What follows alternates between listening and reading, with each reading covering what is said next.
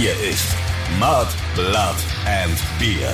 Der Emil Bulls Podcast bei Radio Bob. Ja, von mir aus fangen wir an. Ja, du, wegen mir? Fangen wir an. Dann sagen wir herzlich willkommen zur neunten Runde des Emil Bulls Podcasts Mud, Blood and Beer bei Radio Bob. Für euch, wie gewohnt, am Mikrofon die zwei weisen Superprolls, der Christoph Karl Eugen von Freidorf. Und der Stefan Willibald Ernst Karl. Hallo miteinander. Ja, hallo, Stefan Ernst Willibald Karl, a.k.a. Machine Gun Murphy, der stärkste Mann der Welt. Ja, lieber So viele Machine Gun Murphy, Wahnsinn. Mhm. wie geht's dir denn so? Du, eigentlich ganz gut. weil Ich kann nicht klagen. Kannst du Ähm, nicht klagen, das freut mich sehr. Nee, Was hast so du? langsam. So langsam kommt ja wieder die Normalität so ein bisschen und ähm, man ist wieder ein bisschen in diesem normalen Wahnsinn. Ganz, Bis aufs, ganz bis aufs langsam. Einkaufen und so ist eigentlich alles wieder ganz, Ganz, okay. ganz langsam kommt die Normalität. Und ich muss irgendwie ganz ehrlich sagen, ich habe heute nicht so wirklich Bock, über diesen ganzen Corona-Scheiß zu labern. Lass mal auch. So, äh, weil irgendwie, ich bin dazu ähm, dafür auch viel zu gut gelaunt. Sehe ich genauso, lass ähm, nicht über den Quatsch reden. Aber was hast du denn getrieben die letzte Woche? Ja, ähm, ein Grund, warum ich gerade gesagt habe, ich bin so unfassbar gut gelaunt, ist, ähm, ich habe tatsächlich es geschafft, endlich mal meine Steuer zu machen. Ah, ich weiß, du hast mich ein paar Mal dazu angerufen. Äh, Genau, ich habe dich ein paar Mal dazu angerufen, weil du bist ja unser ähm, Kassenwart ähm, und äh, kennst dich natürlich da mit unseren Verdiensten und so am besten aus. Und ähm, es ist so, es ist total geil. Kennst, hast, kennst du dieses Gefühl, wenn du deine Steuer gemacht hast, man drückt sich so die ganze Zeit davor, das zu machen und dann, wenn man es gemacht hat, ist es so ein geiles Gefühl und man ist einfach nur happy und denkt, man hat einfach sein Leben wieder im Griff. Also zum, zumindest so, zumindest für einen das kurzen Moment. Ja, das ist das einfach. Wahnsinn. Und ähm, So das geht's habe mir, ich mir geht es mir, mir geht's ja sehr oft so, weil ich ja immer die Quartalsabrechnungen für für uns machen muss. Ja. Also ich habe das quasi mindestens viermal im Jahr für die Band und dann muss ich ja noch so andere Sachen machen, die mit Buchhaltung zu tun haben. Also ich kenne dieses Gefühl sehr, sehr gut. Für mich ist es eigentlich gar nicht mehr so besonders. Ja, der aber eigentlich ja fast beneidenswert, wenn du dieses geile Gefühl irgendwie viermal im Jahr hast. Ja, das ist aber auch immer nervig, wie du Ja, sagst. natürlich. Man äh, hat da so per se nicht so wirklich Bock drauf, aber weiß halt, bis dahin, da muss es gemacht sein, sonst gibt's Ärger. Äh, Genau, sonst gibt's Ärger. Und das wollen wir natürlich alle nicht. Wir sind ja ähm, brave Bürger, die ihre Steuer immer ganz brav bezahlt und so weiter. So tun das auch die Emi-Bulls. Und das ähm, hoffen wir, tut ihr da draußen natürlich auch. Ja, geil. Nee, ich bin äh, total happy. Ähm, und mir kann eigentlich gerade im Moment irgendwie äh, nix was anhaben. Nicht mal Jetzt diese pass auf. Scheiß... äh, Nix, jetzt pass auf, okay. Kann mir was was an... Was soll mir was anhaben? In meiner guten Laune. Ähm, ich habe mich sogar tatsächlich damit abgefunden, ähm, mit- ja, mit dieser ganzen Situation. Ich habe meinen Frieden damit gemacht, habe gesagt, es ist jetzt einfach so äh, und ich versuche jetzt einfach für mich das Beste aus diesem Sommer zu machen. Also entweder wird es der geilste Sommer meines Lebens oder der beschissenste Sommer meines Lebens. ich weiß es noch das, nicht genau. Das Schöne ist, Christoph, das könntest du ja schon immer am Anfang der Saison sagen. Könnte ich, ja. Wenn du verstehst, was ich meine. ja, ja, ich weiß, ich, ich weiß ungefähr, Um dich wieder ein bisschen runterzuholen von der guten Laune. Ja, ja, ja, ja. Ja, ja, Ähm, ja. Nee, heute nimmt sie mir keiner. Ähm, vielleicht Okay. schaut's morgen ganz anders aus, aber heute ähm, haben die Hörer einen ähm, glücklichen Karl Eugen. das ist doch Mikrofon. schön. Definitiv. Und, Und einen hat sich sehr, auch ein. sehr glücklichen äh, Stefan Willibald Ernst Karl, weil auf was ich hinaus wollte, ist der äh, Sieg im Klassiko. Ich wollte gerade sagen, über Fußball wird heute nicht gesprochen. Das wäre einer meiner nächsten Tagesordnungspunkte Okay. gewesen. Ja, dann lassen wir das. Ähm, Ist- ist ja auch langweilig. k- Können wir gerne machen. Du hast jetzt die Chance, zwei Minuten lang deinen Hohn und Spott an mir auszulassen.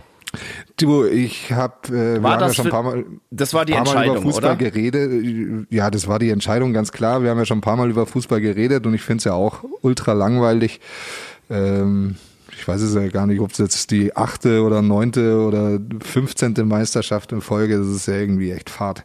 Ja, Aber es ist nichtsdestotrotz ähm, ist das Herz rot und freut sich natürlich. Ja, hat's, hat's gepocht, ist es, hat's gehüpft, ist es gehüpft, als wirklich Das dieser, ist- als die Meisterschaft durch einen, ja, muss man echt sagen, durch einen echt banalen Torwartfehler entschieden wurde.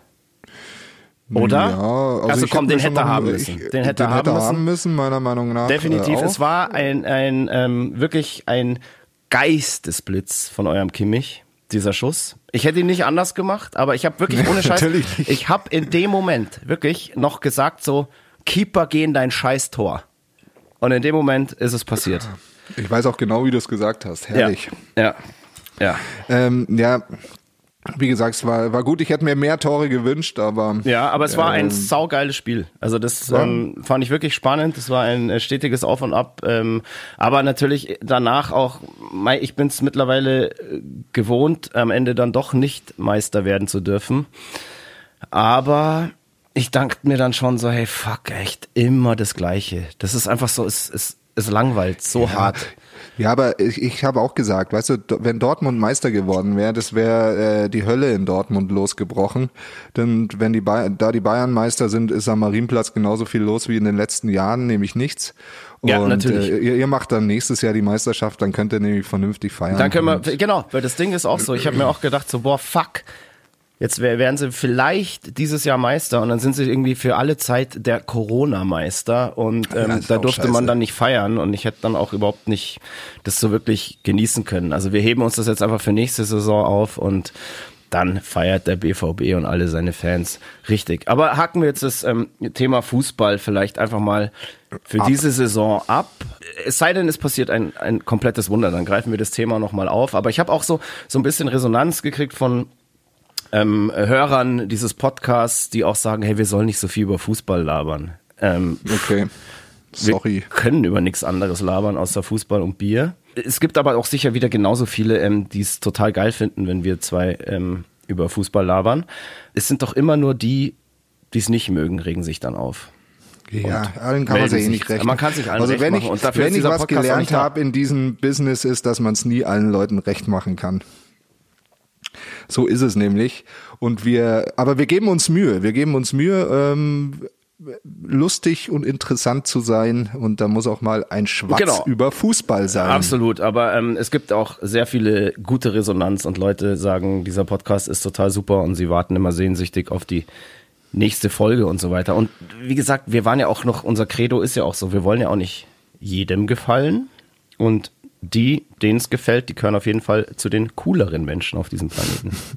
Und Schlaueren und weiseren Schlau, Menschen, natürlich. schlauer auf schöneren jeden Fall Menschen und auch. mit natürlich. Sicherheit auch hübscher. Hübsch, definitiv, definitiv. Also das auf jeden Fall. Ähm, Egal. Ähm, lass uns wieder irgendwie so ein bisschen auf den Punkt kommen. Ähm, was hast du denn äh, sonst noch so getrieben in den in den Was in ich den gemacht habe, ich habe ähm, ich habe viel gearbeitet. ja. Das sagst du immer, ähm, gell? Jedes Mal, ich wenn ich immer. dir die Frage stelle.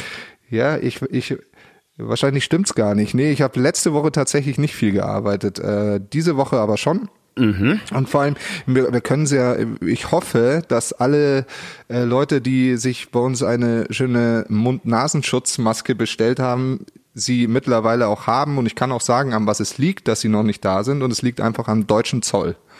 Ach Ähm, so, stimmt, da war irgendwas. Ich habe auch irgendwas mitbekommen, dass unsere ähm, ja, Gesichtsmasken, die wir schön mit Emil Bulls gebrandet haben, natürlich ähm, ja irgendwo ja bei manchen noch nicht angekommen sind oder noch bei niemandem Nee, angekommen das, es sind. liegt Ähm, einfach daran, dass wir die ähm, mit einem, also mit einem Münchner Modelabel zusammen, die ja ähm, mit der wir eine Koop haben, tust nämlich dir das immer, genau, du tust dir immer so schwer People. Namen zu nennen. Das ist mir auch Nee, schon nee, aufgefallen. wollte ich- ich wollte schon sagen, mit Du willst es immer so umschiffen. Ja, Sag doch einfach. ja, wir haben ähm, zusammen mit Distorted People eben diese Masken in äh, China bestellt. Wir haben uns quasi an die äh, an sie rangeheftet, weil wir qualitativ hochwertige Ware haben wollten oder wollen. Wollen, wie ähm, immer. Das wie immer, genau. Und ähm, da wir selber ja total gerne die Sachen von denen tragen und überzeugt davon sind, dass es eben gute Qualität ist, haben wir äh, gesagt, wir bestellen bei denen die Masken mit und die werden aber in China produziert. Und ähm, ich weiß, dass diese Woche einfach der deutsche Zoll mega langsam gearbeitet hat und deswegen sind die Masken noch nicht da, beziehungsweise wenn dieser Podcast hoffentlich äh, dann ausgestrahlt wird, ähm, sind die Masken dann hoffentlich bei jedem am, angekommen. Wenn nicht, Beschwerde an deutschen Zoll äh, auf Google einfach äh, null Sterne bewerten. ähm, dann Bei ärgern sich. TripAdvisor. Bei TripAdvisor. genau. genau. Nee, äh, die werden dann auf jeden Fall da sein. Okay, ähm, Maskenthema auch abgehakt. Genau. Und äh, dann habe ich noch, dann habe ich noch ähm, Karten gespielt, aber online. Mhm. Mit, äh, wir haben ja so eine Showfix-Runde äh, seit der äh, blöden Zeit jetzt hier und das machen wir einmal die Woche, immer Donnerstag äh, und das war auch wieder schön und sonst habe ich sehr viel ähm, Tennis gespielt. Sehr, sehr gut, das ist brav. Also Bewegung immer wichtig. Ich habe mich auch versucht, so viel wie möglich zu bewegen. Ich habe eine ja, eine Bergwanderung gemacht. Das war sehr, sehr schön. ich habe ähm, gesehen, du warst Zelteln. Ich war Zelteln, ja. Also Keine Festivals, daher gehst du lieber genau, Zelteln. Genau. Ich war Zelteln ja, und habe Lagerfeuer gemacht, habe ein paar Würstel gegrillt und bin dann auf nächsten Tag auf den Berg gestiegen. Und das war wirklich wunder, wunderschön. Und ich war danach fix und fertig, weil es so hart anstrengend war. Ich dachte irgendwie gerade echt, so vom Radeln bin ich so wieder ein bisschen in, in Form, aber Pustekuchen. Da, äh, es wird noch ein langer Weg auf den Mount, Mount Everest. Du, ich habe auch gepumpt wie ein Maikäfer das letzte Mal beim Tennis, aber es ist halt so. Genau. Ansonsten haben wir uns in der letzten Woche, ähm, ja, hatten wir ein, ein ziemlich wichtiges äh, Telefonmeeting Meeting Band intern, weil auch mhm. bei uns kommen jetzt natürlich die Anfragen von Veranstaltern und so weiter, ob wir nicht mal irgendwie ein Livestream-Konzert machen wollen oder so ein Autokonzert, sprich in irgendeinem Autokino da spielen wollen. Und es ist wirklich selten bei uns, dass wir alle einer Meinung sind, aber da waren wir es. Und zwar haben wir genau. gesagt, einstimmig, nee, da haben wir keinen Bock drauf. Einfach ja. aus dem Grund, weil wir irgendwie finden, dass die Fans die Emil Bulls auch so sehen sollen, wie sich das gehört.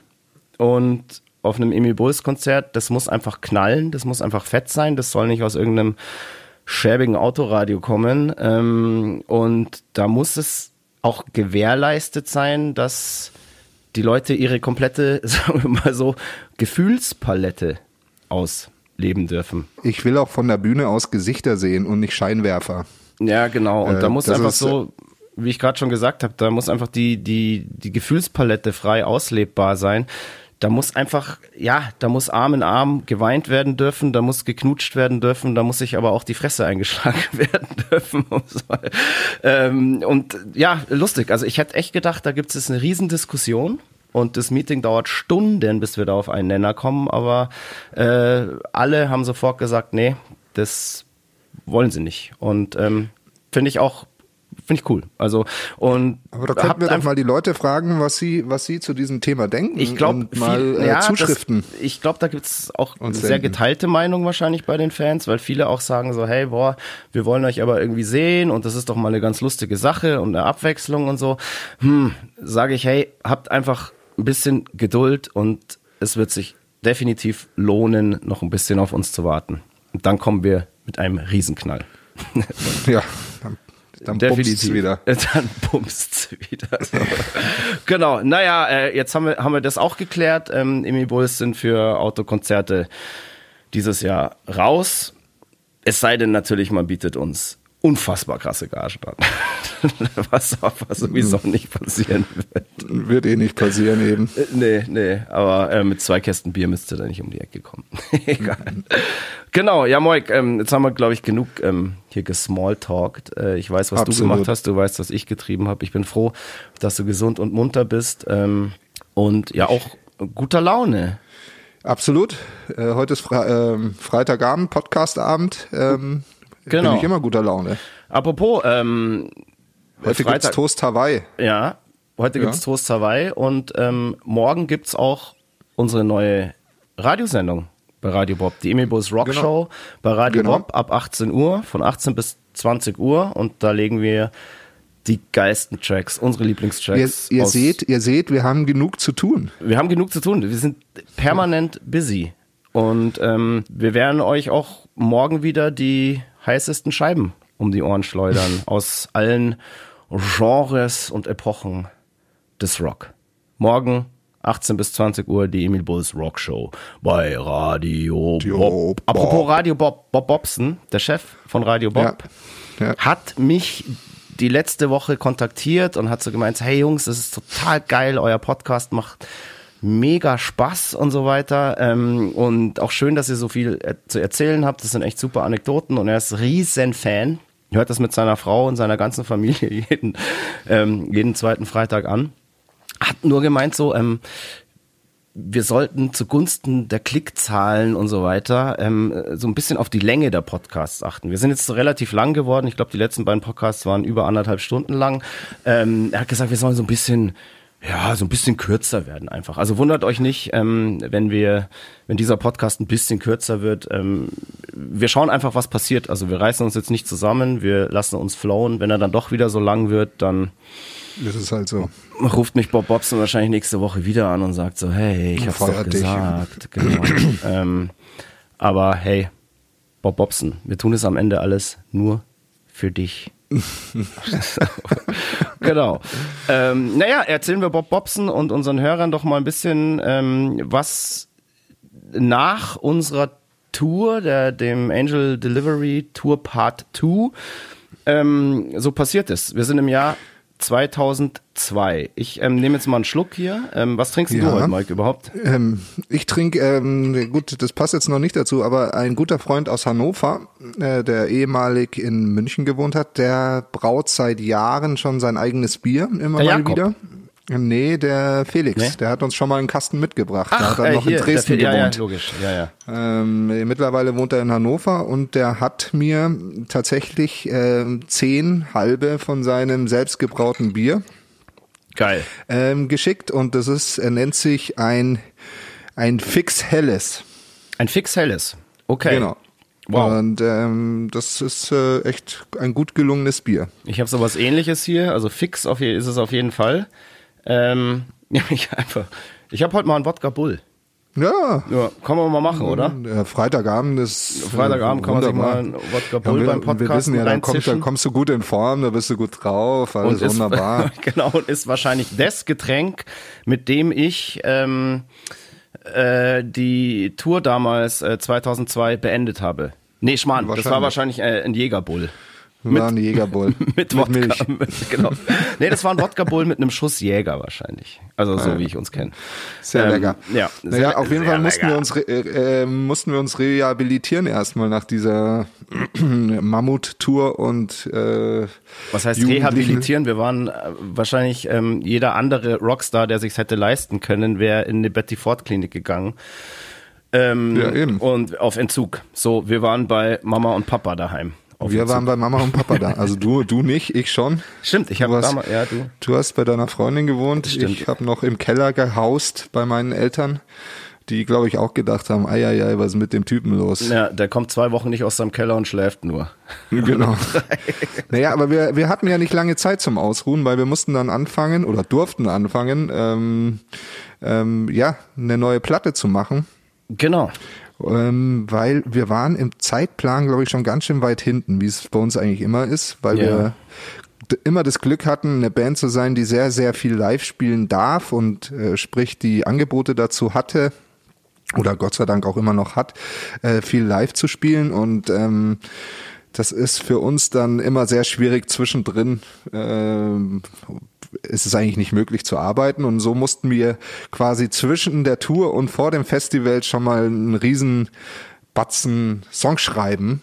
Ja, was für uns eine völlig neue Situation war, weil beim Debütalbum ist es ja immer so, also sprich beim ersten Album, das du als Band machst, da sammelst du ja vorher Songs, die du über Jahre schreibst. Und jetzt war es auf einmal so, okay, hey, ihr habt jetzt irgendwie hier zwei, drei Monate Zeit und müsst in der Zeit einfach eine neue Platte schreiben. Und das war eine ganz neue und ähm, spannende Situation. Und ich glaube, so das zweite Album ist für jede Band auch immer so ein bisschen, ja, ja, ich würde jetzt nicht sagen ähm, Karriere entscheidend, aber auf jeden Fall ein, ein wichtiger, ein wichtiger Eckpfeiler. Ja, und, Und- wahrscheinlich, wie du es auch sagst, das schwierigste Album zu schreiben, weil man auf einmal in dieser, in dieser Situation ist, ähm, d- ein Album schreiben zu müssen und nicht zu dürfen, verstehst du? Genau. Äh, was ich Genau. da sagen will. Und ähm, ja, also wir mussten da richtig Gas geben ähm, und äh, haben das auch gemacht. Haben wir gemacht, ja. Das heißt, wir haben dann, glaube ich, so schon im Mai ähm, die Vorproduktion dafür gemacht mit unserem ähm, Produzenten. Das war abermals dann der, der Wolfgang Stach. Wolfgang Stach. Genau, die der ist damals nach Delivery- München gekommen. Der ist nach München das ist eigentlich gekommen. ganz lustig, weil wir mittlerweile den Proberaum bei einem Freund hatten, äh, In der ein Laufzorn. Limousine in Laufzorn, eigentlich nur bekannt durch wegen äh, seiner Pferdekoppeln genau. äh, und da ist einfach nix. Da ist einfach Ja. nichts, genau. Und äh, aber dieser Freund, der hat ähm, irgendwann sich selbstständig gemacht mit einem Limousinenservice und hat äh, da eine Riesenhalle gehabt, wo Limousinen äh, waren.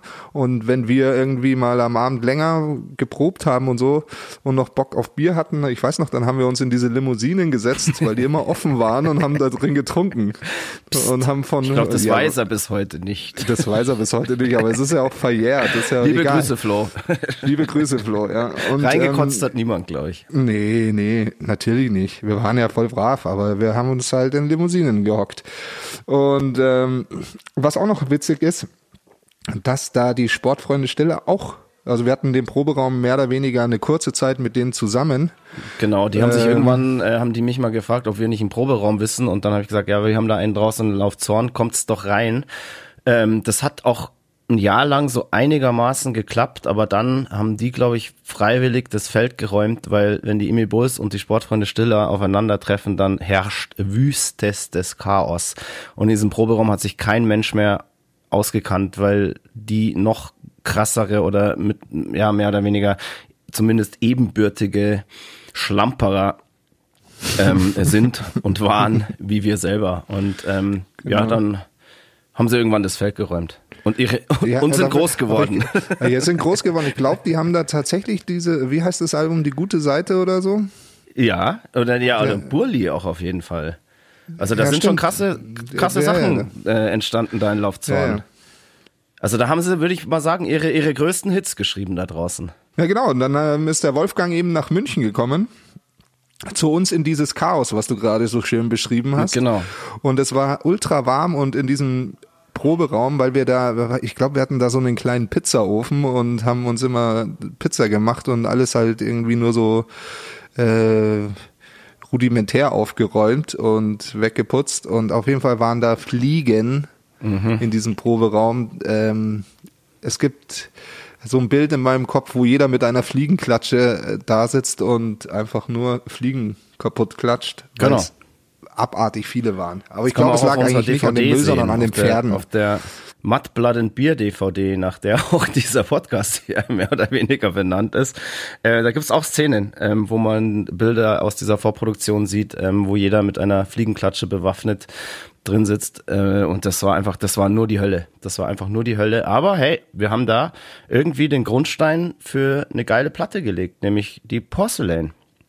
Genau. Und ja, eben da in Laufzorn draußen die Vorproduktion gemacht und das war ja so mehr oder weniger also vor der Festivalsaison. Also wir haben dann noch echt wirklich dieses Jahr, in diesem Jahr geile Festivals irgendwie gespielt. Ähm, das, ich erinnere mich, wir haben ähm, da, das, in dem Jahr waren dann zum ersten Mal dabei Hurricane und Southside.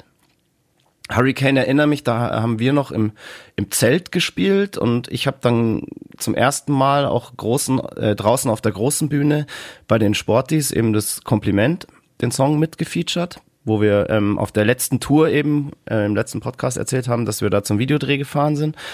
Und ähm, ach stimmt, auf dem Hurricane ist auch noch was geil, was Geiles passiert. Kannst dich noch erinnern? Wir hatten da so mit Viva so einen Dreh, da sind wir ähm, ins Infield rausgegangen mit Tobi Schlegel. noch. Also für alle ähm, Laien, Infield bedeutet der Zuschauerraum sozusagen. Ähm, genau, glaub, das, das haben, wissen die. Nee, pass auf, das haben wir nämlich auch, ähm, da habe ich auch Feedback bekommen. Wir sollen ähm, in Zukunft bitte immer erklären, wenn wir mit so ähm, Fachbegriffen aus dem Business um uns schmeißen, weil ganz viele Leute einfach nicht wissen, was Infield oder FOH oder Curfew oder whatever bedeutet. Also wir werden Ah, es immer okay. erklären.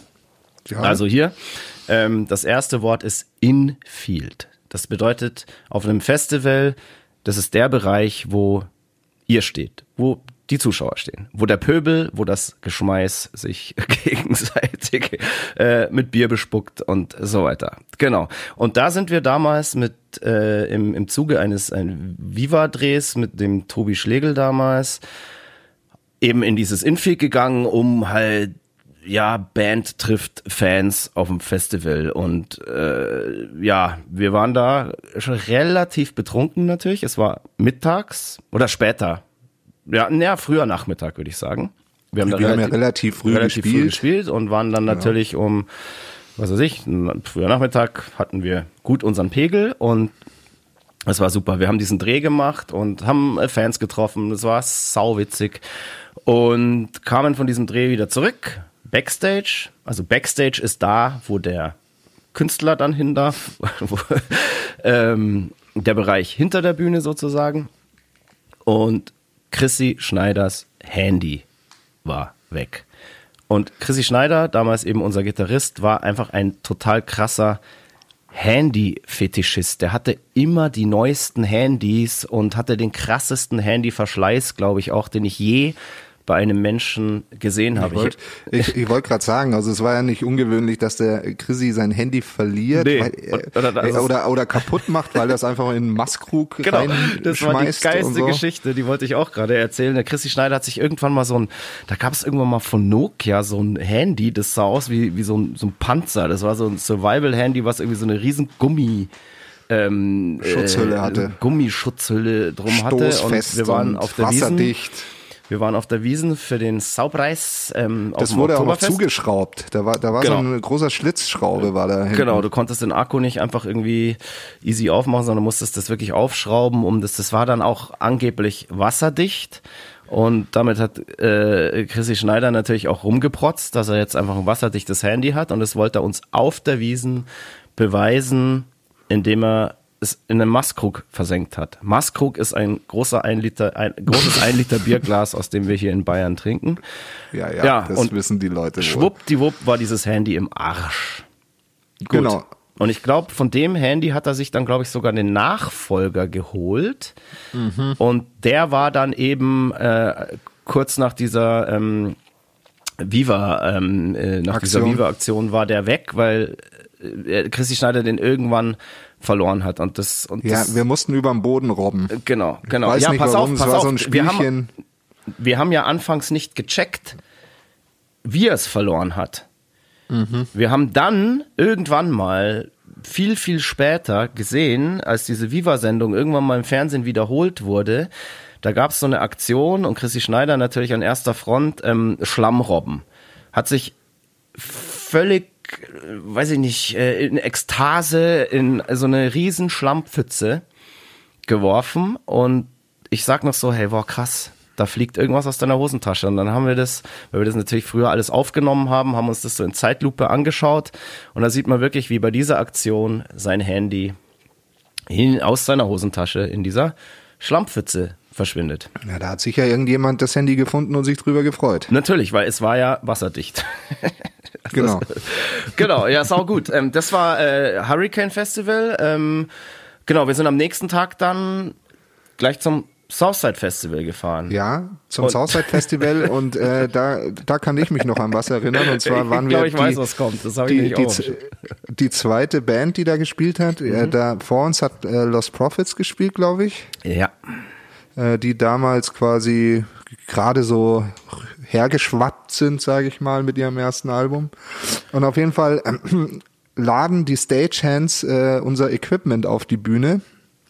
Und ich stehe so auf der Bühne und äh, es begegnen sich quasi zwei. Der eine trägt was hoch, der andere will wieder was holen und dann meint der eine Stagehand zum, zu dem anderen Stagehand so, oh mein Gott, was für eine arme Band. Die haben kein Equipment. Also weil wir Ja. einfach kaum was dabei hatten und Also es war nichts, es war nichts gecased. Für, der, ja, da war der Äh, war- Satz nicht so so, ey, du brauchst gar nicht mehr runtergehen, das ist schon alles oben, da, da, da kommt eine arme Band oder sowas. Ir- irgendwie sowas, ich weiß nicht.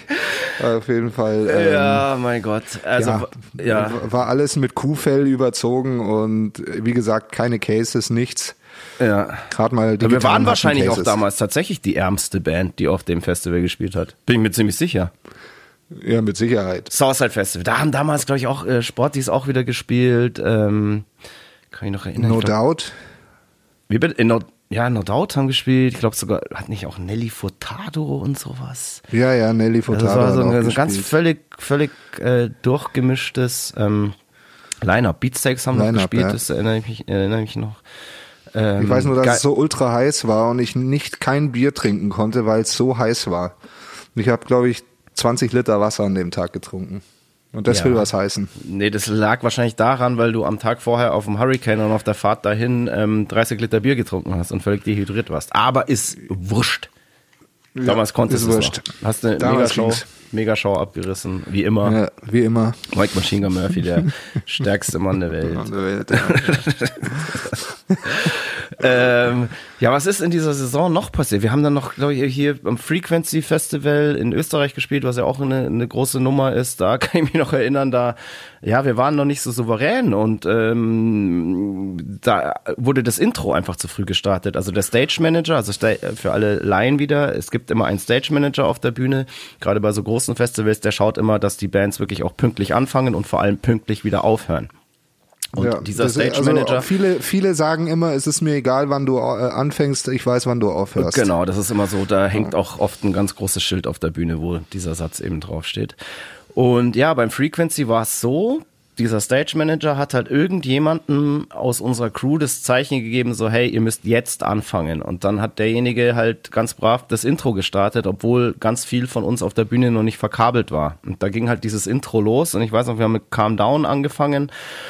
Und da war der Paul, unser DJ, ganz wichtig, weil da am Anfang so ein Sample reinläuft, ja, und dieser Sample kam dann einfach nicht, weil der Paul halt einfach noch nicht ähm, verkabelt war. Und ja, war, war ein guter, guter Anfang. So, ähm, Ich sage mal so, Guter- wir haben guter seitdem nie Schaustart wieder, nie, nie wieder beim Frequency gespielt. Stimmt, wir haben, wir haben da nie wieder gespielt, obwohl es eigentlich da irgendwie ganz geil funktioniert war. Also die Leute äh, äh, funktioniert hat, die Leute haben das schon abgefeiert, aber ähm, eine Frechheit eigentlich. Also Frechheit, liebes Eigentlich Frequency, Frechheit. ja, liebes Frequency Festival. Ähm, uns gibt's zwar immer noch, uns muss man immer noch auf dem Schirm haben und wir reißen immer noch jede Hütte ab. Also ladet uns doch mal wieder ein, weil wir fanden es geil bei euch. In dem Jahr ist ja noch was ganz Besonderes passiert, denn wir haben in dem Jahr, das weiß ich noch, auf einer Hochzeit gespielt. Und Ja, stimmt. Zwar hat ein Jahr vorher bei so einer Viva Overdrive Geschichte im, in Herford im X oder Kick hieß es damals, glaube ich noch, da haben wir zusammen mit den Do Nots, Backyard Babies, Clawfinger, glaube ich, gespielt. Und Ja. da hat ein Mädel namens Mupfi einfach ganz Alexandra. frech, Alexandra, Alexandra Mupfi heißt die, ja. genau. Genau. Äh, hat ganz frech und dreist den Jamie damals angelabert, ähm, ob wir nicht Bock hätten, nächstes Jahr auf ihrer Hochzeit zu spielen. Und Ja, ich glaube, das war noch gar nicht so konkret. Sie hat, glaube ich, gemeint so, hey, nee, ich, ich habe das so in Erinnerung, dass sie gemeint hat, hey, falls wir mal, falls ich mal heiraten sollte, äh, wollt ihr dann auf meiner Hochzeit spielen. Genau. Und der Jamie hat dann, äh, ja klar, machen wir, machen wir, gesagt.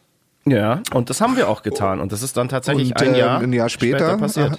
Da hat die Mupfi dann den Schnubi geheiratet. Und zwar, weiß ich das noch, im Gasthof zum Klüt, glaube ich. Oder Gasthof Klüt in Detmold. Ja. Und das war so ein richtig klassischer, ja, so äh, Landgasthof und wir waren halt sozusagen die Hochzeitsband. Und das weiß ich noch, da, da gab es halt einen, in dem, in dem, ja, in diesem Gasthof oben gab es so eine Art Ballsaal mit einer, mit einer Bühne auch. Also es war auch gar nicht so klein alles. Ähm, wir haben im Vorfeld halt dem Brautpaar gesagt, was wir alles brauchen, was unser Mischer da für Technik braucht und so. Und da stand dann auch echt eine fette Anlage drin. Und ich weiß das noch, schon als wir Soundcheck gemacht haben, ist halt von der Decke der komplette Staub, der sich da wahrscheinlich über 50 Jahre in diesem Gewölbe von diesem Ballsaal angesammelt hat, auf die wirklich frisch gedeckten Tische für die Hochzeitsgesellschaft gefallen. Und das waren so riesige Tafeln und ähm, ja, es musste danach jedes Glas irgendwie nochmal abgeputzt werden und so weiter. Also gleich mal beim Soundcheck guten Eindruck gemacht.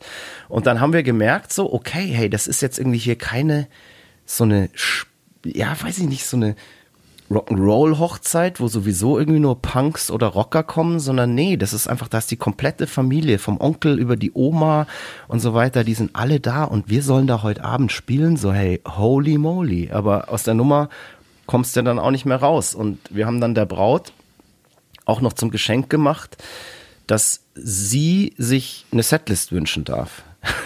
und ja, wie die Mupfi halt so ist, die hat sich halt nur unsere härtesten Nummern gewünscht und ähm, wir durften die Setlist auch als Band vorher nicht sehen. Also wir sind auf die Bühne gegangen und äh, vor dieser ganzen Hochzeitsgesellschaft, die da noch ganz brav an ihren Tafeln saß, haben wir dann angefangen zu spielen. Und es ging, glaube ich, los auch wieder mit Calm Down. Und jeder, der den Song kennt, weiß, das ist ja damals, also bis dato einer unserer härtesten gewesen. Und das war ein sehr befremdlich, ein sehr befremdliches Gefühl anfangs weiß ich noch. Aber wir haben dann, wir wurden, ich muss dazu sagen, wir wurden sehr, sehr gut während dieser äh, Show mit Getränken versorgt von eben den ähm, ja, natürlich, Hochzeitspaar ja, das und war von eine den Hochzeit. Gästen. Klar waren und, alle ähm, dicht und so. Und irgendwann und irgendwann war es dann doch auch sehr, sehr witzig. Ähm, Das war Wahnsinn. Das muss dazu sagen, so- wir, wir so- haben ja auch am Abend da, davor schon bei bei denen übernachtet und so und haben ähm, ja, da schon äh, äh, einen schönen Abend gehabt und waren dann ja, Ja klar, beim wir, Standesamt. genau, und so wir waren ja auch und, beim äh, Standesamt, genau, alles. Genau, also äh, war echt super und man muss sagen, wir haben uns seitdem ja auch immer wieder gesehen. Da ist eine Freundschaft entstanden. Wir werden sehr oft mit äh, sehr, sehr, sehr, sehr, sehr guten Kräuter Schnäpschen versorgt Papa. vom Vater, Genau, vom, vom Papa, Papa genau. Und, und ähm, das ist tatsächlich so, dass die, diese Familie ab und zu noch geschlossen vorbeikommt, wenn Auf wir in der unsere Nähe Konzerte. sind. Ja, ja. Auf unsere Konzerte und ähm, ja, ist ja jetzt auch schon 18 Jahre her und da ja, sind wir auch, also bin ich schon auch stolz drauf. Dass man, dass man in, in, in, in diesem Business ähm, so eine lange Freundschaft irgendwie dann auch bewahrt und auch pflegt und ich freue mich immer wieder, wenn ich die, wenn ich die Bagage sehe. Ja, also definitiv ähm, eine ganz besondere Familie, die Familie Mupfi, die uns äh, hier begegnet ist und die, wie gesagt, wirklich bis heute uns begleitet. Und an dieser Stelle ganz, ganz liebe Grüße, tausend Küsse, bleibt wie ihr seid. Wir werden es euch nie vergessen. Und wir werden uns auch das bald wiedersehen. Treffen. Ja, definitiv, natürlich. Also, Aber nur mit dem haut's Schnaps rein. gell? Und genau, genau. Die Bedingung ist aber, der Papa, Papa Mupfi muss, muss Schnaps mitbringen. Oh, oh, her- boah, da hätte ich jetzt gern einen. Der ist wirklich, der ist äh, ganz, ganz toll. Genau, und nach der Hochzeit ähm, sind wir doch dann direkt nach St. Gallen gefahren. Da hat uns doch bei der Hochzeit der, der Nightliner sogar abgeholt. Das war dann natürlich Genau. schon cheffig. Das So, war weil cheffig. Da hat die Hochzeitsgesellschaft dann schon geschaut. Ui, ja, da, da haben da, sie- da, haben sie, da haben sie geschaut und wir haben der Muffi auch noch einen Gast abgeknöpft, Mhm. der spontan ähm, eingestiegen ist. Ja, erst haben wir tatsächlich überlegt, ähm, weil es ist ja Brauch auf einer Hochzeit auch mal die Braut zu entführen, ob wir jetzt einfach die Braut in unseren Tourbus schmeißen und sie nach und sie in die Schweiz entführen, nach St. Gallen. Ja, aber das konnten Aber wir das Schnubi nicht antun. Nee, das haben, haben wir uns äh, nicht getraut. Und ich glaube, sie hatte mit ihm eine bessere Hochzeitsnacht, als wenn sie da im Bus mitgefahren wäre. Ja. Auf jeden Aber Fall haben wir Morix eingepackt. Wir haben den Morix und, entführt. ähm, genau, den, ähm, Genau, den Morix haben wir entführt. Damals gab es doch unseren ähm, Fanclub Fotzenholz, gab's schon. Und der Morix ist sozusagen der Präsident vom Fotzenholz Fanclub. Und warum Ja, dieser Fanclub Mann. Fotzenholz heißt, ähm, das kann er euch vielleicht mal selber erklären. Vielleicht laden wir den einfach mal hier in, ähm, in den Podcast auch mal ein. Wäre auch eine interessante Geschichte. Genau, den haben wir dann entführt. Der musste mit uns dann, ja, wahrscheinlich auch ohne Zahnbürste und allem, einfach, ja, nach St. Gallen fahren. Und dort hatten wir einen super geilen Festivaltag, das weiß ich noch. Das war ein richtig geiles Festival. Und das war dann, glaube ich, auch so das letzte Festival, bevor wir dann die erste Studioetappe für das Porcelain-Album hatten. Ja, ich glaube auch. Kann das sein? Es kann sein, kann aber auch sein, dass wir noch zwei, drei, vier gespielt haben. Es war Ende Juni und ich glaube, wir sind Mitte Juli ähm, dann in das legendäre Conny Plank Studio gezogen für zwei, drei Wochen. Conny Plank Studio, legendär. Ja, muss man vielleicht dazu erzählen, Conny Plank war ein, äh, ja, eine Koryphäe damals als, als Produzent. Der hat ganz, ganz viele wirklich namhafte Künstler von boah, Kraftwerk über die Scorpions, Eurythmics, Gianna Nannini oder ich glaube sogar Ultravox produziert und die sind alle zu ihm gekommen nach, boah, wo hieß denn das? Wolperath. Das ist irgendwo, glaube ich, so Im Bergischen, oder? Südlich, ja, ja, irgendwie südlich von Köln. Ähm, und der Typ, ja, der ist leider Ende der 80er, glaube ich, gestorben und hat das Studio aber seiner Frau hinterlassen. Und seine Frau, die Christa, die hat dann ja so mehr oder weniger mit ihrem Sohn dieses Studio weitergeführt. Und als wir dort waren, wurden wir von der auch unfassbar umgarnt. Da gab es immer so eine Tradition, ich glaube zu einer gewissen Uhrzeit hat man sich da immer in der Küche getroffen und sie hat gekocht. Und das haben die, Ja, ja, glaube ich, schon. gab jeden, jeden Tag hat die für uns gekocht. Genau, und das haben die, glaube ich, schon seit jeher gemacht. Und da, da war sie auch ganz erpicht. Ich lass es jetzt irgendwie 14 Uhr oder 16 Uhr sein, whatever, irgendwas. Die war ganz krass drauf erpicht, dass da musste die Arbeit stillgelegt werden, egal ob du gerade den Take deines Lebens machst. Ähm, da musste jeder in dieser Küche sein. Und es ist ganz interessant. Ähm, es gibt über dieses Studio, deshalb ja, wir können hier eh nicht jedes Detail erzählen. Es gibt da eine ganz, ganz ähm, interessante Doku. Die findet man in der Arte-Mediathek. Da geht es primär eben um Conny Plank als Produzenten und auch um dieses Conny Plank Studio. Äh, und diese Doku heißt The Potential of Noise. Und da checkt man erstmal, was dieser Typ auch für ein äh, unfassbares Genie war. Also wirklich ganz interessant und da kommt eben dann auch diese Küche tatsächlich vor, in der die Christa immer für die Künstler gekocht hat. Da kommt auch das ganz legendäre Klo vor, das komplett mit goldenen Schallplatten tapeziert war. Das äh, hat mich damals unfassbar beeindruckt.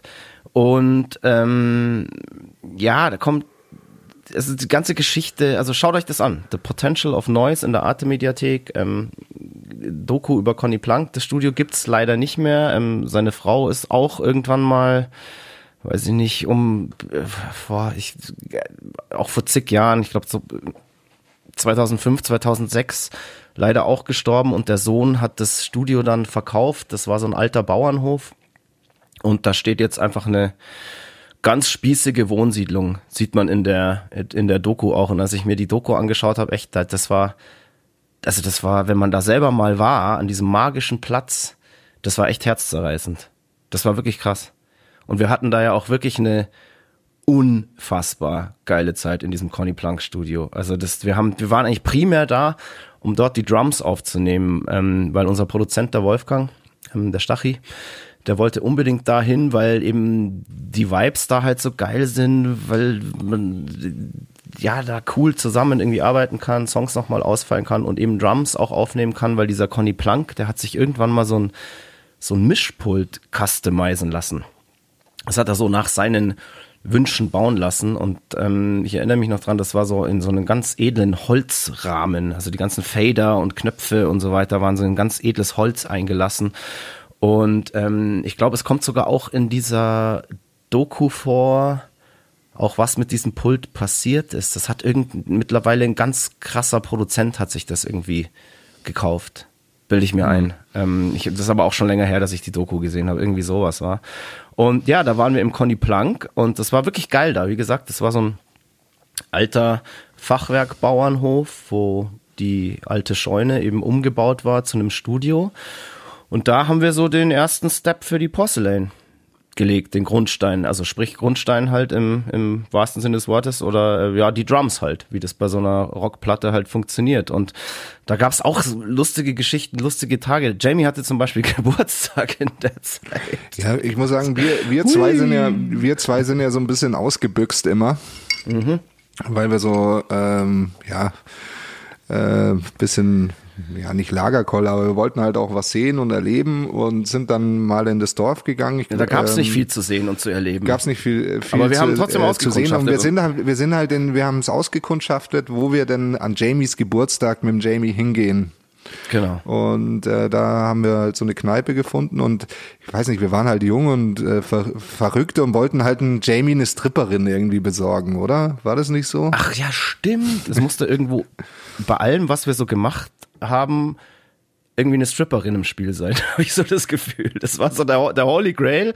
Das waren wahrscheinlich so, so postpubertäre Nachbeben, die uns da Ja, ich, erschüttert ich weiß auch nicht, haben. was das war, aber ähm, ja, irgendwie, wir haben immer gesagt, boah, Stripperin, Stripperin, haben es aber nie gemacht. Ge- Nee, natürlich nicht. Und in dem Fall schon gleich gar nicht, weil wir äh, uns am Ende dann nicht getraut haben, auch so wirklich. Und dann haben wir uns natürlich da mit, äh, mit der Dorfjugend angefreundet in, in dieser Kneipe. Und haben halt dann ge gefragt so ja hey wie sieht's denn aus? Gibt's hier was? Und so. Und dann meinte dieser Typ ja pass auf schau die ähm, die macht für Geld alles. Die am Nebentisch. Genau. Und das war dann wohl eine Pornodarstellerin äh, namens Mandy oder so. Ich Mandy Mystery genau. war das. Ja, Mandy, ja, Mandy, die war, Mandy mir, war uns damals überhaupt kein, kein Begriff und der hat mir heute noch nicht. Ähm, der hat dann eben gemeint. Nee, ich glaube, der hat mir sogar die Nummer gegeben. Ernsthaft? Ich bild's mir ein. also es war auf jeden Fall total, total komisch. Also wir waren.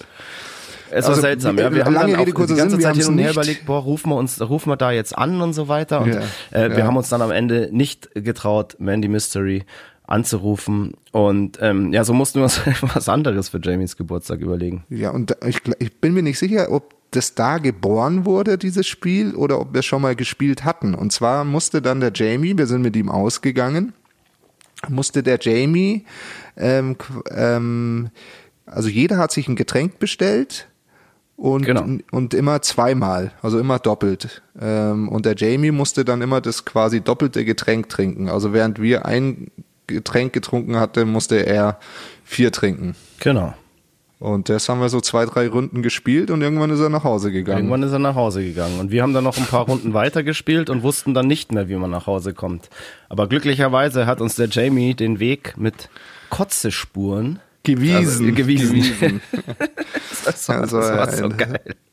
Wir haben echt, wir waren halt irgendwie auch haubenvoll und wussten jetzt nicht mehr wirklich, boah, wie geht's jetzt zum Studio zurück? Das war schon so, so zwei, drei Kilometer Fußmarsch waren das schon und ja, ja. Ähm, wenn nicht mehr. Und es war dann wirklich so, alle 200 Meter hat uns irgendein Haufen Kotze vom James den Weg nach Hause gezeigt. Gott sei Dank war es Das waren James. wie so, wie so Glühwürmchen. Einfach. Mhm. Die haben uns den Weg nach Hause gezeigt. Und ja, wir haben das Studio dann gefunden und das Geile ist, aber dich hat es dann nämlich auch ganz schön zerlegt. Und das ist mir nämlich eingefallen kurz das sieht danach, man ja auf der DVD. genau, sieht man nämlich auch auf der DVD, auf der Mud Blood and Beer, eine legendäre DVD, zu der kommen wir aber ähm, ja auch wahrscheinlich nochmal in irgendeinem Podcast. Da hängt der Moik wirklich so süß über der Schüssel. Ich filme ihn dabei, schadenfroh. Das war immer, das, das ist bis heute mein, mein, ähm, das, ja, mein, mein liebstes Hobby, ähm, einfach den Moik zu filmen, wenn es ihm wirklich richtig schlecht geht und mich und mich tot zu lachen und er äh, wirklich hing da über der Schüssel und ja, weiß ich nicht, das war wirklich so einfach so mit den Worten einfach so ich kann nicht mehr. Ich ja, konnte ich auch nicht mehr. mehr. Hat nichts mehr reingepasst. Und das war so lustig und du das erinnert mich je, ja, ja, nee, das erinnert mich lustig. jedes Mal daran an ähm, kennst du die Geschichte von Toni Kurz? Der an der Eiger Nordwand jämmerlich am Seil drei Meter über dem Boden verreckt ist. Nee. Weißt du, was dem seine letzten Worte waren? Ich kann nicht mehr. Ich kann nicht mehr. ja. so hast du dich gefühlt, als würdest ja. du die Eiger Nordwand, äh, an der Eiger Nordwand im Seil hängen und einfach völlig entkräftet. Einfach irgendwann den, ja, die Lebensgeister aus dir lassen. Ja, so ganz so schlimm war es Gott sei Dank. Nee, du hast es überlebt, du hast es dann überlebt. Ich hab's, ja. ich hab's überlebt also, und ähm, das klingt jetzt so, als hätten wir da die ganze Zeit nur gesoffen. Nein, wir haben auch hart gearbeitet. Nee, pass auf, wir haben da hart gearbeitet und zu der Zeit, komischerweise, was es eigentlich in unserer Bandhistorie nie wieder gab, wir haben zu der Zeit alle miteinander, ausnahmslos, relativ viel gekifft. Ja, und deswegen ging's mir ja so schlecht. Das lag nicht am Alkohol. Ah, ja. genau. Nee, du kennst, also du weißt doch, dass ich dieses Zeug einfach nicht vertrage. Das ist ja, ja, ja aber das da ist ja kein mir, Geheimnis. Da geht's mir aber ähnlich und ich stand aber da wie eine Eins. Ja, aber. Ich konnte Gott, zumindest noch eine Videokamera bedienen. Ja, also, aber ich bin mir ziemlich sicher, dass es an dem Horn lag, das der Paul wahrscheinlich gebaut hat. Wahrscheinlich, wahrscheinlich. Für, für alle Horn ist gleich Joint. genau. Ja, genau. Und dann, ähm, äh, Chrissy Schneider hat eigentlich dann so sein, sein Kiff-Delirium immer nur noch damit gebracht, dass er auf dem Billardtisch irgendwelche komischen Skulpturen gebaut hat und sich genau. überkrass drüber gefreut hat. Kann man auch auf der DVD alles sehen. Und ähm, ja, äh, wir haben tatsächlich, wie der Mike schon gesagt, wir haben dann natürlich auch gearbeitet und äh, den Grundstein für die Porcelain gelegt und ist ja dann eine geile Platte geworden. Also hat sich dieses, ja, dieser Vibe vom Conny Plank Studio einfach, der war einfach super. Also da würde ich sofort, wenn es das noch gäbe, auch wieder hinfahren. Das Wenn war, man sich's leisten könnte, ja. ja, das, Es wird gehen wahrscheinlich mittlerweile wieder. Wahrscheinlich, ja. Aber das war damals, waren das natürlich andere Zeiten. Da hat so ein Studio auch echt krass viel Asche gekostet. Ich weiß das gar Abartig. nicht. Also ich habe jetzt da keine Summen mehr im Kopf, ähm, äh, aber das war wahrscheinlich abartig. Ja, genau. Wir haben ja, wie gesagt, dann wirklich eine mega Zeit in diesem Conny Plank Studio gehabt. Ähm, äh, es ist wirklich schlimm, wenn man sich diese Doku anschaut, wie ich gerade schon mal gesagt habe, äh, dass das jetzt einfach nicht mehr existiert. Also dieser dieser Platz, wo einfach so viele krasse kreative Sachen passiert sind, das ist wirklich sehr sehr traurig. Aber hey, wir hatten die Ehre, dass wir da zumindest mal zwei oder drei Wochen verbringen durften. Und das waren ganz, ganz besondere Wochen in unserer Bandkarriere, definitiv. Danach sind wir dann wieder ähm, ins, ins Heartbeat zurück, gell? Ja, in, wir in haben das- dann, das war, das war glaube ich noch im Conny Plank, da haben wir dann die Nachricht bekommen, hey, ähm, ähm, Fu Manchu fällt auf dem Highfield Festival aus, Stimmt. ähm, habt ihr Box Stand-In zu machen? Genau, Äh, und das war doch wirklich Für so- alle, Stand-In heißt, wenn eine Band ausfällt, quasi Ersatzband zu sein. Genau, Und ähm, ja, ich lerne ja, ich lerne ja mit Ja, hier ja. Bei Ja, diesem ja, Podcast. Und ähm, wir, gesagt, haben wir ja schon oft erwähnt, wir, wir lieben es live zu spielen und wir haben nicht lang gezögert und haben gesagt, ja, auf jeden Fall, wie wir das dann hinkriegen, logistisch, äh, schauen wir dann. Das kriegen wir schon irgendwie hin. Und dann, dann ging es darum, ja, wo wir, wir müssten, äh, weil wir halt sehr früh äh, gespielt haben, ich glaube so um 12.30 Uhr oder irgendwas, ähm, mussten wir halt, ähm, haben wir gesagt, wir brauchen irgendwie eine Übernachtung. Aber da, das war damals, glaube ich, noch bei Erfurt. Mhm. Kann das sein? An diesem See da. Ja, an dem See, genau. Wunderschön eigentlich. Mega, Auf ja. jeden Fall gab's gab's keine Übernachtungsmöglichkeiten oder viel zu teuer und so. Und dann haben wir gesagt, ach, scheiß drauf, wir fahren hin. Äh, paar pennen pennen im Auto im- im Zelt, und, im äh, Backstage-Bereich. Der, der, der, der Rest im Zelt, genau. Und äh, sind dann ähm, an dem Freitagabend hingefahren. Ja, und auf dieser Fahrt dahin hätten wir fast einen ganz, ganz krassen Unfall gebaut. Also das war wirklich krass. Da hat uns ein LKW so hart geschnitten und seitdem weiß ich, was der Moik macht. Moik Machine Gun Murphy, der stärkste Mann der Welt, das tougheste Wesen des Universums. Wenn er Schiss kriegt und er in eine Gefahrensituation kommt, hält er sich nämlich die Ohren zu. das, ist, das ist voll niedlich. Das war Wahnsinn. Und das war wirklich so, also da dachte ich echt auch in diesem Moment, jetzt ist aus. Das war's jetzt. So, äh, wir mit unserem Sprinter, äh, ja, das ist jetzt unser, unser Grab, unser Sarg. Und dann sitzt der Moik mir gegenüber und hält sich einfach nur die Ohren zu. Und dann dachte ich, okay, so schlimm kann es nicht sein. Wenn du wüsstest, Ja, was da ja, dazu ja, ja. Ich weiß, ich weiß, ich war ja wirklich, ich, wie gesagt, ich hab, es gab dann nachher noch ein paar andere Situationen, ähm, in denen du dir die Ohren zugehalten hast und da weiß ich, wenn du dir die Ohren zuhältst, dann, dann ist echt kurz vor knapp. Dann so ist, ist es. wirklich kurz vor knapp. Genau, wir sind aber dann ähm, tatsächlich äh, heile Angekommen. beim Highfield angekommen. Und das Geile war, wir haben halt gesagt, so ja, Logo, äh, wir nehmen unsere Zelte mit, ein paar können im Sprinter pennen, der Rest pennt im Zelt.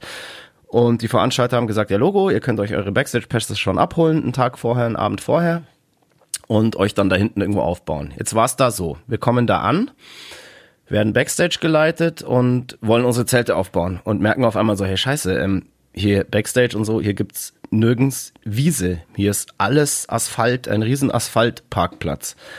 Und okay, was machen wir jetzt? Naja, haben wir irgendwie so ganz schäbig versucht, unsere Zelte auf diesem Asphaltparkplatz aufzuschlagen. Und in diesem Moment kamen Korn gerade von der Bühne und gehen so an uns vorbei und sehen das so, wie wir kleinen äh, ja Bubis, ähm, wir schauen natürlich alle so, boah krass, da laufen gerade Korn an uns vorbei und völlig äh, aufgeregt so und versuchen da unsere Zelte auf dem Asphalt aufzubauen und die Typen gehen so an uns vorbei so und lachen uns aus. Lachen Und- uns aus und jeder geht in seinen eigenen Nightliner. Und jeder geht in seinen eigenen Nightliner, genau. Und das war aber so geil. Also die haben uns aber so, ich weiß nicht, die, also dieses Auslachen von denen, das war jetzt nicht irgendwie hämisch, sondern die haben das irgendwie so, das kam irgendwie sympathisch. Also das war jetzt nicht Kam so, sympathisch rüber, kam irgendwie ja. sympathisch rüber. Für uns war das halt einfach total krass. Weißt du, jetzt komme ich aufs Highfield. Ähm, Freue mich mega auf die Show, bin total aufgeregt und darf da spielen und ja, auch mit so krassen Künstlern eben wie Korn ein Festival-Line-Up ähm, teilen. Und das Erste, was da passiert, ähm, deine Heroes laufen an dir vorbei und lachen dich erstmal aus. Puh, ja. okay. Ja, ich hoffe, wir können uns irgendwann mal dafür rächen. ja. Aber was das, äh, was ich aber denen dann auch noch hoch anrechnen muss, ähm, wir haben dann die Zelte aufgebaut und haben gesagt, cool, jetzt haben wir Backstage-Pässe. Äh, lass doch noch mal ähm, ins Infield zum Partyzelt. Auf gehen. den Campingplatz. Das war auf dem Campingplatz. Ja, ja aufs, oder Campingplatz zum, ähm, zum Partyzelt gehen mhm. und sind da hingegangen und dann waren die Typen auch da. Von Korn, genau. Die komplette Band hat also, da zwischen den Fans gefeiert und eine mega geile Zeit gehabt. Das weiß ich noch. Und, das war super. Und ich weiß noch, der, der Fildi ist dann irgendwie aus, diesen, aus dem Zelt rausgesteuert. Ja. Und hat an irgendeinen so Bauzaun gepisst und währenddessen ähm, ja, auf so eine Plakette an diesem äh, Bauzaun unterschrieben. Genau, stimmt. Der hat während dem Schiffen oh, an das Schild vom Verleiher oder whatever irgendwie seinen Tag oder seine Unterschrift hingemacht und das haben wir beobachtet. Und wir so, boah krass, der Bassist von Korn, der Fili, der hat da gerade irgendwas draufgeschrieben. Und natürlich, was haben wir gemacht? Wir haben uns natürlich ich, dieses Schild ich hab's geholt. Ich ja, du hast, geholt, hast es immer noch eigentlich. Das hing dann nee, ewig lang in deinem Keller, gell? Also in deinem. Nee, das, das lag ewig lang im Sprinter. Mhm. Oder so. Vielleicht ist es noch in meiner, ähm, in meiner Erinnerungskiste. Nee, ich glaube aber nicht. Das nee, ist irgendwann mal nicht. verloren gegangen. Das war dann so, als Korn dann dort die Segel gestrichen haben, haben wir gesagt, okay, wenn die jetzt ins Bett gehen, dann gehen wir auch ins Bett. Und das war dann wirklich Alle wieder, bis wieder, auf einen. wieder so eine absurde Situation, dass die Korntypen dann, also wir sind so in unsere Zelte, die da auf dem Asphalt oder in den standen oder in den Sprinter rein und die Korntypen sind so jeweils nach so einem geilen Abend, nach dieser Party, so jeder alleine in seinen eigenen Nightliner eingestiegen. Also die hatten wahrscheinlich noch irgendwie so einen Betreuer dabei, whatever. Aber da habe ich mir echt auch gedacht, so, hey, was ist denn los?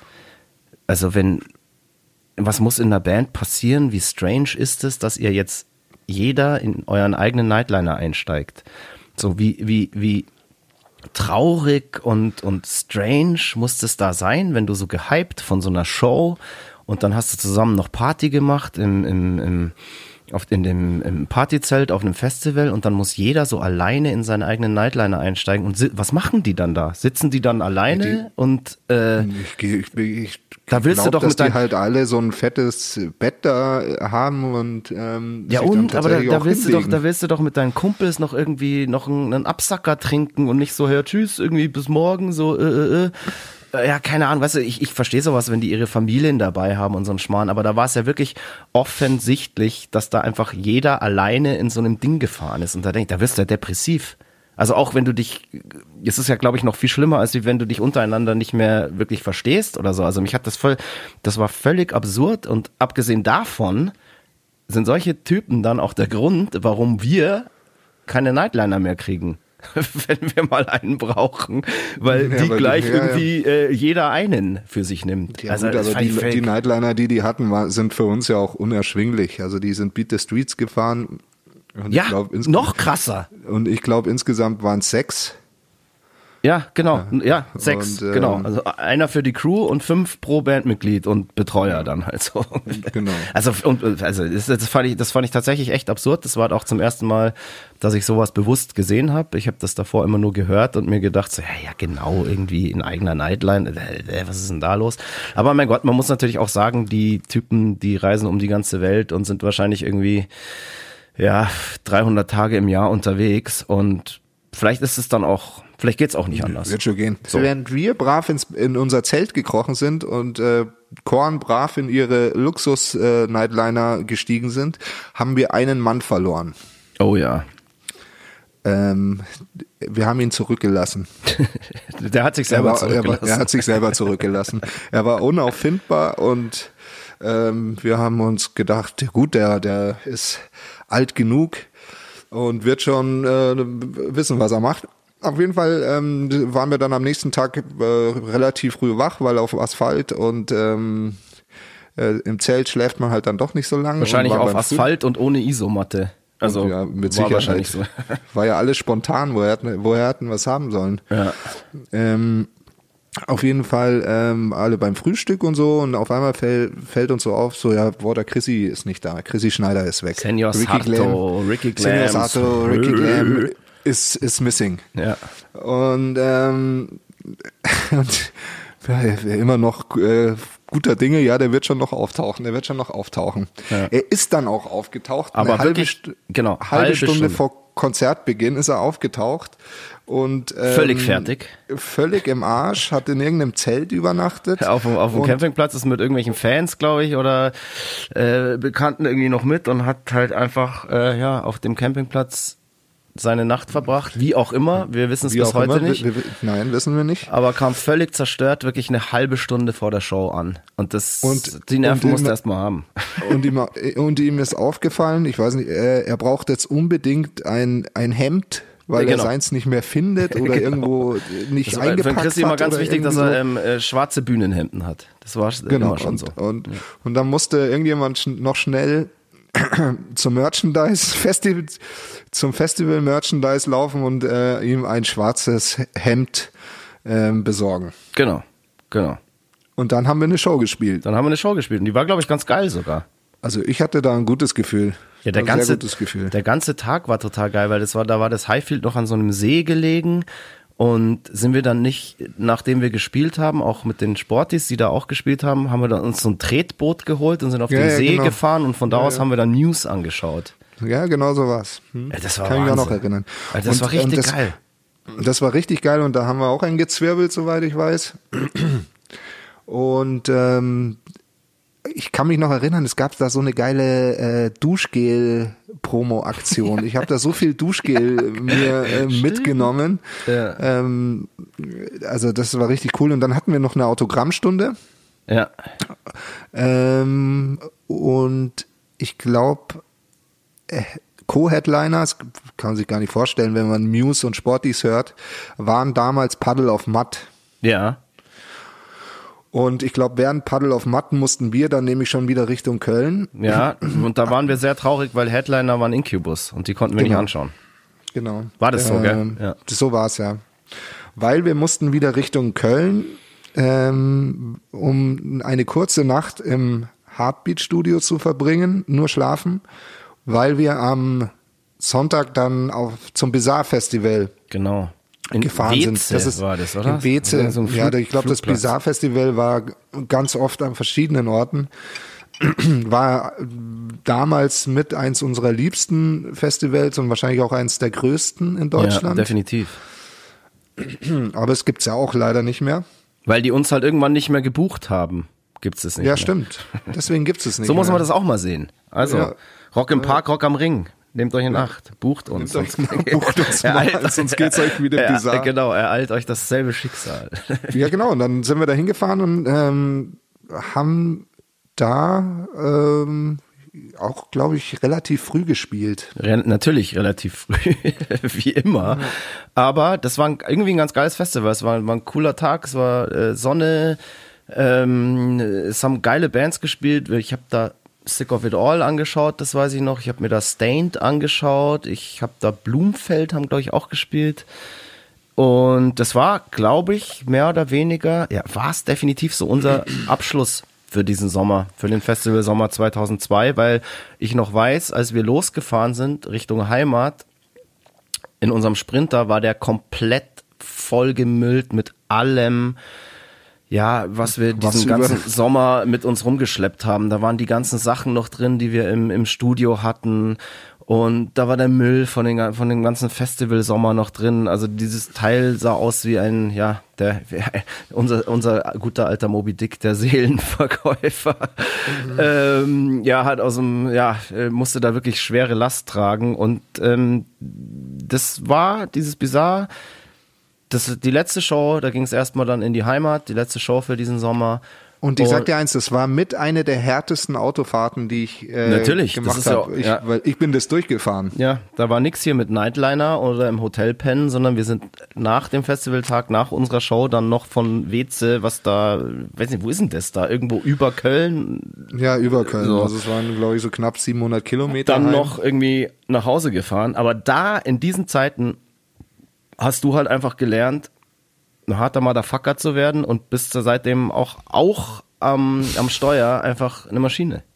Ja, das stimmt. Also so, Aber jetzt, äh, es wird langsam weniger. Jetzt merke ich jeden Kilometer. Jeder Kilometer zwickt im Kreuz und vor allem im Schritt. Nee, keine Ahnung. Also, wie gesagt, dieser Sommer, dieser Festivalsommer war vorbei. Platte war Noch nicht noch nicht fertig. fertig. Ähm, ich würde jetzt aber sagen, ähm, wie das dann mit der ganzen Platte weiterging, was der nächste Step dann war in der Entstehung und was, von was, der und was Porcelain. wir zwischendrin noch in Frankreich getrieben haben. Genau, was wir vor allem zwischendrin in Frankreich getrieben haben. Oh, oh, oh, da haben wir einiges getrieben. Oh, mon amour. Erzähl, genau, erzählen wir euch dann in der nächsten Folge des Emil Bulls Podcasts Mud, Blood, Blood and and Beer. Beer. Passt's aufeinander auf, bleibt sauber und wir hören uns in zwei Wochen. Tschüss sagen der Christoph Karl Eugen, Und der Stefan Willibald Ernst Karl. Moik Machine Gun Murphy, hau rein und ihr da draußen auch. Feier, Feier, Feier, Fire, fuck fire. you. Fire, fuck you.